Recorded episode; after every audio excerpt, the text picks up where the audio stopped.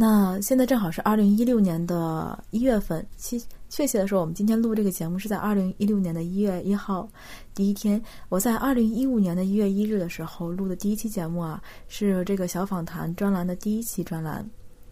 那个时候我是请的我的英语老师，我当时在因为要考托福，请了我的英语老师做了一期节目。我觉得与去年相对比，今年正好，今年的第一期是一期想以。呃，日语学习为一个小话题的一个节目，因为正好雪梨是，嗯，中日翻译这个专业的，又正好在日本留学，然后我们现在我们之所以认识，也是因为在那个 CC Talk 上面想学习日语，所以认识的。所以我想，今年又是一个可以好好学习的一年，又从一个语言学习开始，开始走进了二零一六年。那雪梨，你对你的二零一六年有什么期盼吗？嗯，最大的期盼还是找到一个。嗯，自己愿意干的，压力盖一盖的辛苦都得死。嗯，想找到一个自己觉得工作起来有价值的一份工作，然后希望新的工作，嗯，不要影响到，就是我还是希望自己能够保持在 C C Talk 上的一些活动。另外的话，生活那个工作虽然可以就是让我感到有工作价值，可能会让我生活变得充实，但我也希望留有一定的余地，就是去嗯再继续学习一些。嗯，茶道啊，或者说，嗯，其他的我想学习的东西。另外的话就是，嗯，把家人接过来玩一趟。何家，你是每年都会回国吗？嗯，其实来日本之后只回去过一次。你三年只回过去一次？嗯，家里人嗯不会想你吗？会的，尤其是我这种不太爱打电话、不太爱发微信的人。他们隔一段时间就要来催我，再不回回话的话，就要找陆管局了。偶尔也要和家人多多联系联系。嗯，那二零一六年，你希望能够有一份找到一份自己想做的工作。除此以外，也多和家里人多多联系一些。嗯嗯，我们也知道，二零一六年一月份是这个日语出生日语早早读的一个三周年。那在这里，你想对这个出生日语说一些什么话呢？啊，非常感谢在二零一五年能够遇上这个出生早早读出生日语，感觉这是我在网络上又找到了一个一把修。我觉得，嗯，它非常的温暖，而且它非常的真心诚意的想要帮助广大的日语学习者去提高日语，而且是无偿的在奉献。我希望这个。大家庭能够永远持续下去，而且越来越壮大。你对你自己的朗读，你觉得你的朗读的特点是什么？然后你觉得你现在还想再多多改善的朗读，包括你被啊导师挑出来的一些问题等等，嗯，你有什么想说的？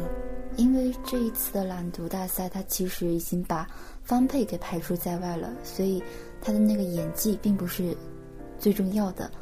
另外一个，本身我是觉得，嗯，台词的话。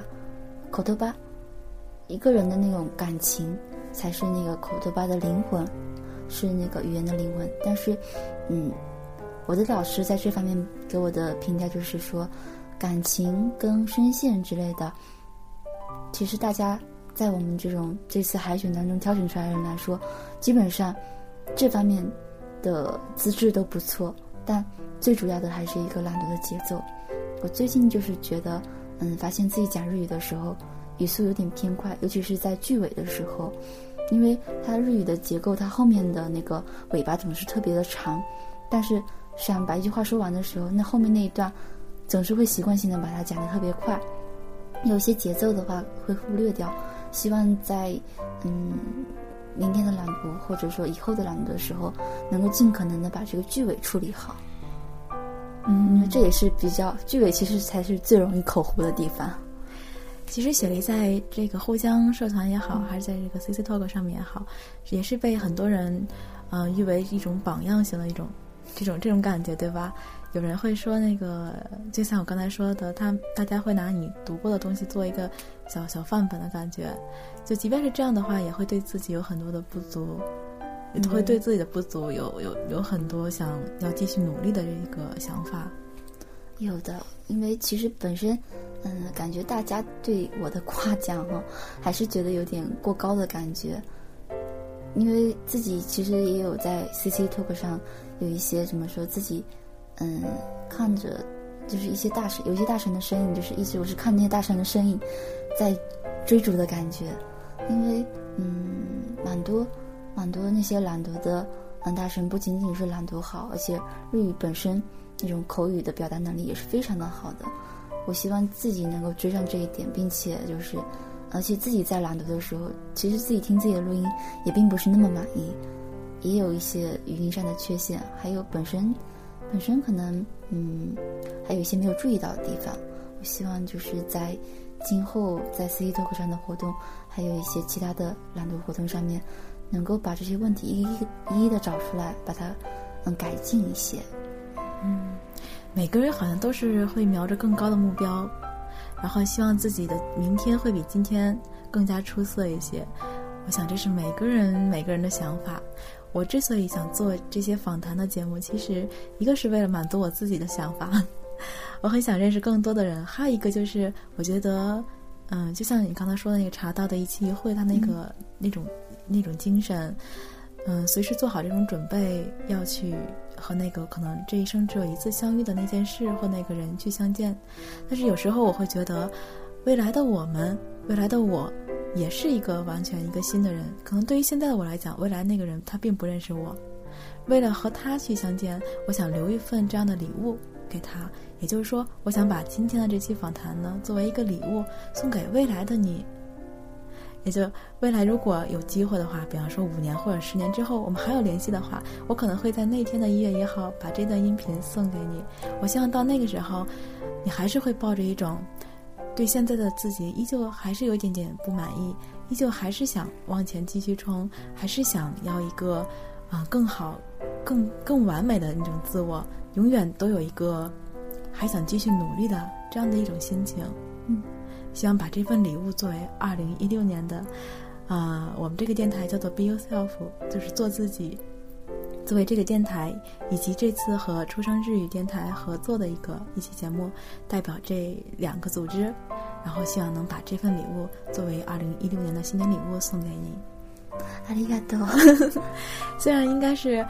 日语电台的话，应该说一些跟日语相关的更多的一些日语，但是考虑到 b i l Self 网络电台有大部分的人大家并不熟悉日语，所以我们这次主要是以中文做交流。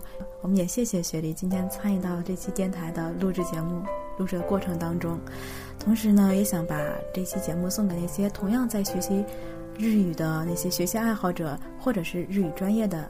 一些同学们，我想说就是，学习一门语言的时间其实非常的长。然后你当我们进门的时候，我们会发现这门语言越学越难。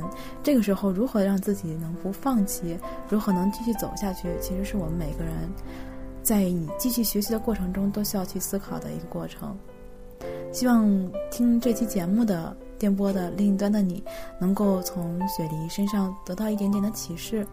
我们可以在未来的学习过程中并肩作战。那么就感谢各位的收听，也感谢雪梨今天的到场。我们下期节目再见。雪梨和大家说一句再见。嗯，米娜桑，加年。嗨，加年。感谢你的聆听与守候。这里是 b i o s e l 网络电台，用温暖的声音分享感动。在未来的访谈节目中，猫会带给大家更多更多和日本相关的东西。希望。你能喜欢，我们下期节目再见。